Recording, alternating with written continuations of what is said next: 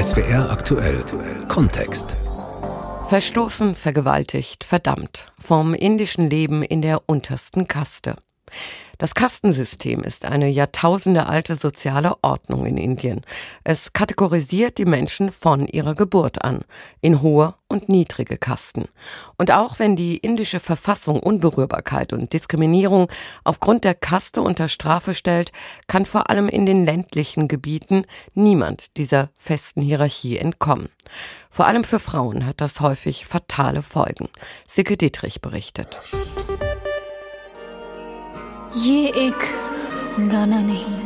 Das ist kein Song. Das ist ein Aufschrei. Ein Ruf aus der Seele von Manisha. Zwei Wochen hat die junge Frau um ihr Leben gekämpft, dann ist sie Ende September an ihren brutalen Verletzungen gestorben. Sie wurde 19 Jahre alt. Manisha war eine Dalit. Tagelang war das schreckliche Verbrechen in der Region Hatras im Norden von Indien das Topthema in den Medien. Manishas Bruder erzählt kurz darauf im indischen Fernsehen, dass mehrere Männer seiner Schwester aufgelauert hätten. Er sei zur Polizei gegangen, die habe nichts unternommen. Dann habe seine Mutter Manisha gefunden, röchelnd in einer Blutlache. Sie konnte kaum atmen. Der Nacken war verdreht. Sie konnte weder ihre Hände noch ihre Beine bewegen. Ihre Zunge war zerschnitten. Sie konnte kaum reden. Die haben ihr das Rückgrat gebrochen. Die Realität in Indien übertrifft die dunkelsten Szenarien eines Horrorfilms, schreiben Userinnen und User auf Twitter. Denn für die urbane Elite in Indien, die vor allem in den sozialen Netzwerken unterwegs ist, ist die Realität auf den Dörfern weit weg. Sie kennen in der Tat diese Art von Verbrechen eher aus Filmen, zum Beispiel aus dem Sozialdrama Artikel 15. Der Film ist letztes Jahr in den indischen Kinos gelaufen und erscheint aus heutiger Sicht wie eine düstere Vorlage für das, was der jungen Manisha in der Region Hatras angetan wurde.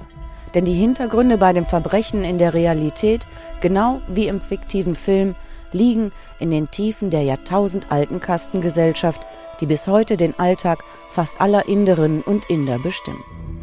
Nebelschwaden hängen über den Feldern, als die Polizisten auf einen Baum zufahren. Zwei leblose Körper hängen mit Stricken vom obersten Ast herab. Die Mädchen waren Tage zuvor als vermisst gemeldet worden. Sie sind Dalits, Früher nannte man sie die Unberührbaren. Schnell wird klar, auch mehrere Männer von der lokalen Polizei hängen in dem Verbrechen mit drin, genau wie der Bürgermeister, ein Lehrer, ein Arbeitsvermittler. Alles Männer in hohen Positionen und alle gehören zu einer der höheren Kasten im Ort. Und sie setzen alles daran, den wahren Tathergang zu vertuschen. Szenenwechsel in die Realität. 14. September 2020. Die 19-jährige Manisha aus dem Dorf Bulgari sammelt Futter für das Vieh am Rand eines Feldes. Vier Männer lauern ihr auf, fallen über sie her. Sie hätten die junge Frau gefoltert und vergewaltigt, sagt der Bruder.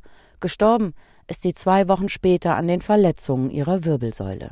Genau wie im Film stammen die mutmaßlichen Täter aus einer hohen Kaste, den sogenannten Takurs. Die Polizisten im Dorf sind Takurs, der Bürgermeister und auch der Landrat. Die wichtigsten Posten gehen noch heute an vielen Orten im Norden von Indien an Leute, die aus der gleichen Kaste sind wie der Ministerpräsident. Ein Handyvideo ist an die Öffentlichkeit gelangt, kurz nachdem das Verbrechen in sämtlichen Medien in Indien zum Topthema wurde. Darauf zu sehen ist der Landrat von Hatras. Er sitzt mit seinen Gefolgsleuten auf einem Hof und droht Manishas Vater. Du solltest jetzt deine Glaubwürdigkeit besser nicht verlieren. Ich sage dir jetzt mal was. Die Hälfte der Journalisten sind schon jetzt weg. Die andere Hälfte wird schon ziemlich bald hier abziehen. Wir aber bleiben immer hier. Es liegt an dir, ob du deine Aussage ändern willst oder nicht. Der Vater, wie die anderen Familienmitglieder auch, hatte zu Protokoll gegeben, dass Manisha vergewaltigt wurde. Genau wie im Film Artikel 15 wird auch der reale Fall von einer Kette mutmaßlicher Verfehlungen der Polizei überschattet. Die Polizisten aus der Region leugnen, dass das Mädchen vergewaltigt wurde. Dies hätten sie nicht feststellen können. Die Behörden können nicht erklären, warum sie die Anzeige des Verbrechens erst so spät aufgenommen haben. Und dann die Verbrennung des Leichnams in einer Nacht- und Nebelaktion. Weil der Fall so große Wellen geschlagen hat in Indien, sind der örtliche Polizeichef und weitere Beamte daraufhin entlassen worden. Nun ermittelt die Bundespolizei. Wer Manishas Familie besuchen will, muss unzählige Formulare ausfüllen. Fast 20 Soldaten bewachen seit Wochen das kleine Bauernhaus. Zu groß scheint die Sorge, dass der Dalit-Familie erneut etwas zustoßen könnte. Oder sie ein weiteres Mal von Männern aus der oberen Kaste eingeschüchtert werden. Die Familie verbringt den Tag meistens auf dem kleinen Hof vor dem Haus. Vater, Mutter, Schwiegertochter, Nichten, Neffen kauern in der Wintersonne auf dem Boden. Vom Dach schauen die bewaffneten Soldaten auf sie herab. Manishas älterer Bruder Sandeep erzählt, es fühle sich ein wenig an, als ob sie in einem Gefängnis leben würden. Aber immerhin würden sie sich zum ersten Mal in ihrem Leben sicher fühlen.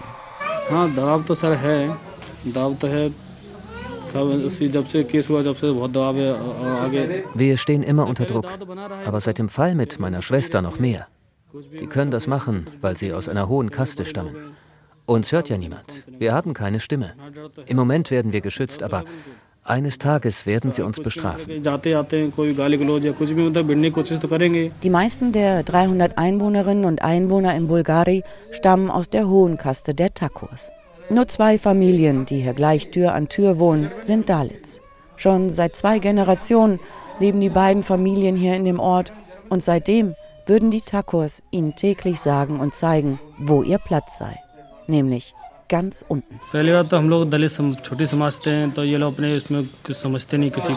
Die Regeln hier sind klar. Die aus der hohen Kaste behandeln uns, als seien wir Dreck und Müll. Sie meiden sogar unseren Schatten. Wenn sie uns sehen, springen sie zur Seite. Sollten sie uns zu ihren Hochzeiten einladen, sitzen wir da, wo das Vieh angebunden ist. Nachdem seine Schwester gestorben ist, seien immer wieder verschiedene Leute aus der hohen Kaste zu ihnen gekommen und hätten sie aufgefordert, ihre Anzeige zurückzunehmen. Wenn ein Vergewaltigungsopfer stirbt, müssen die Täter in Indien mit der Todesstrafe rechnen. Wenn es denn überhaupt zu einer Verurteilung kommt.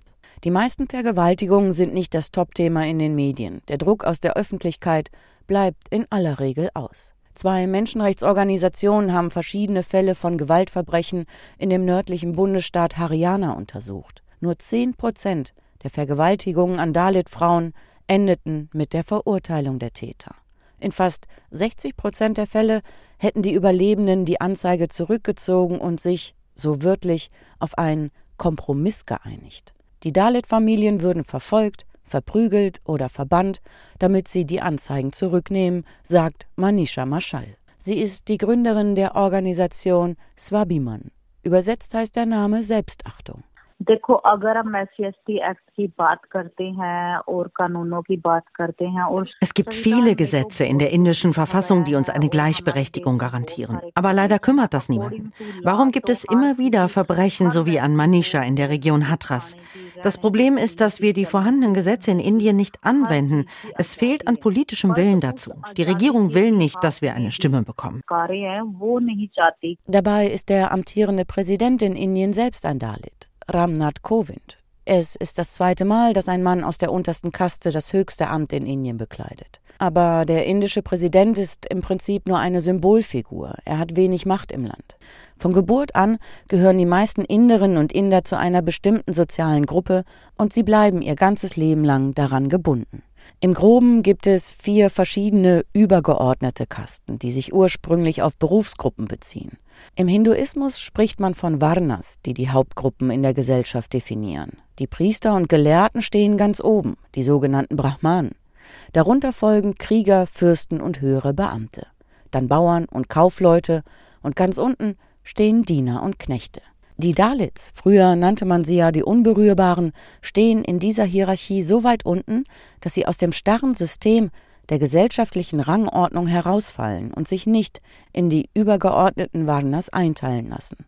Die ganz genaue Herkunft des Kastenwesens sei bis heute nicht geklärt, sagt Devdat Patanaik. Der Schriftsteller und Mythologe hat eine eigene Radiosendung in Indien und spricht dort viel über die Lehren des Hinduismus. Im Interview erzählt er, dass schon viele Menschen aus dem Westen daran verzweifelt seien, zu verstehen, was es mit dem Kastenwesen in Indien auf sich hat. Denn unter den vier Hauptkasten versammeln sich bis zu 3000 verschiedene Untergruppen, was den Überblick nicht gerade erleichtert. So is caste Hindu? I'll say, well, 80% of India is Hindu, so yes, it is Hindu. Ist das Kastenwesen Teil des Hinduismus? Ich würde insofern sagen ja, als dass 80 Prozent der Menschen in Indien Hindus sind. Richtiger aber wäre aus meiner Sicht zu sagen, das Kastenwesen ist indisch. Und der Hinduismus hat die Kasten nicht abgelehnt, vielmehr hat er sie akzeptiert. Ich würde sogar so weit gehen und sagen, der Hinduismus feiert das System der Kasten. Hindu theology and Hindu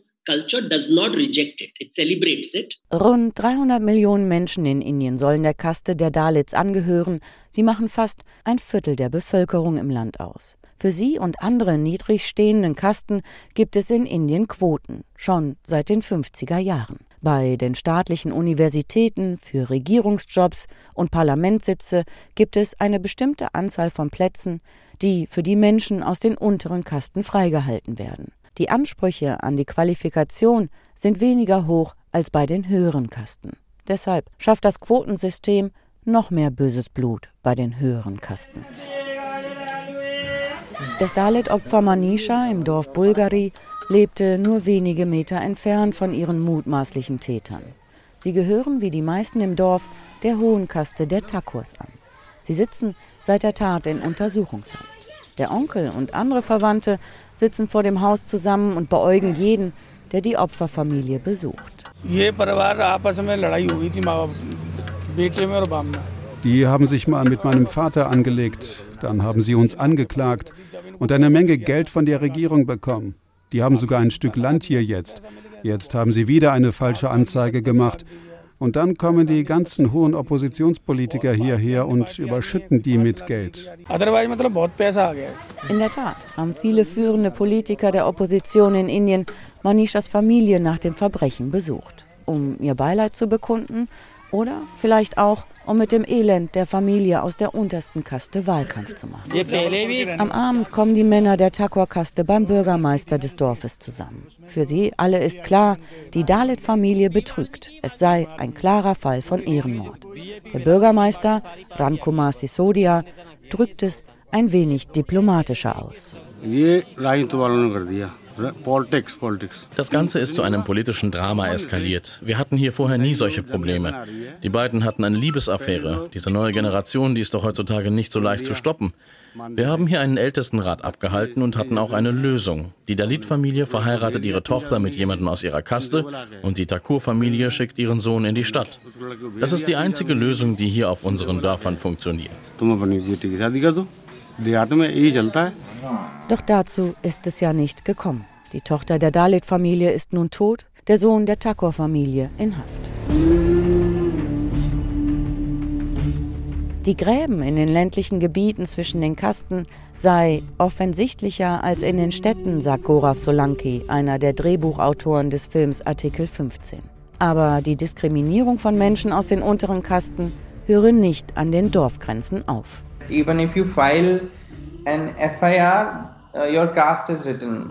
Wenn du zum Beispiel eine Anzeige bei der Polizei erstattest, steht hinter deinem Namen deine Kaste. In den lokalen Zeitungen steht dann, jemand aus dieser oder jener Kaste hat ein Verbrechen begangen. Viele Menschen aus höheren Kasten zum Beispiel vermieten ihre Wohnungen nicht an Leute aus der unteren Kaste. Und das ist dieses Mehrheits-Minderheits-machtvolle und machtlose Spiel, das es in sämtlichen Formen noch überall in Indien gibt. The majority, minority, powerful, powerless game everywhere in different forms. Aber die neue Generation, die in Indien heranwächst, könnte eine der ersten sein, die die verkrusteten Verhältnisse aufbrechen könnte. Social media democratizes the space in a way. Social Media spielt auch eine große Rolle. Damit werden die Verhältnisse demokratisiert. Andererseits begreifen nun auch viele Menschen auf den Dörfern, dass dieses Kastensystem keine universelle Wahrheit ist. Vorher sah es so aus, als könntest du nicht ausbrechen aus dem System. Es war wie ein finales Schicksal. Aber nun erheben sie ihre Stimmen. The final destiny. Und zwar in allen Bereichen. Es gibt landesweite politische Bewegungen von jungen Dalits und auch in der Popkultur trauen sich nun Dalit-Frauen selbstbewusst nach vorne. Wie Ginny Mahi. Die junge Sängerin aus Nordindien hatte den Nachruf auf Manisha gesungen. In ihren Songs singt sie auch darüber, dass die Dalits für Gerechtigkeit kämpfen werden, im Notfall auch mit Waffen. Aber eigentlich will sie am liebsten gar nicht mehr in diesen tausend Jahre alten Schubladen denken müssen.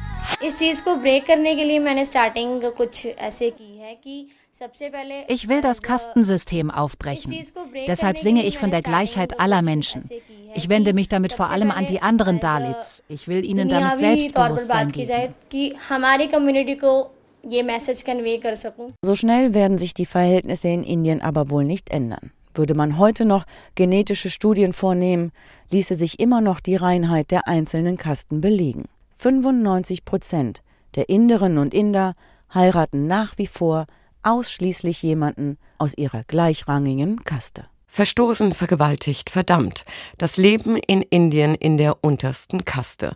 Das war SWR aktuell Kontext von unserer Korrespondentin in Neu-Delhi, Silke Dietrich.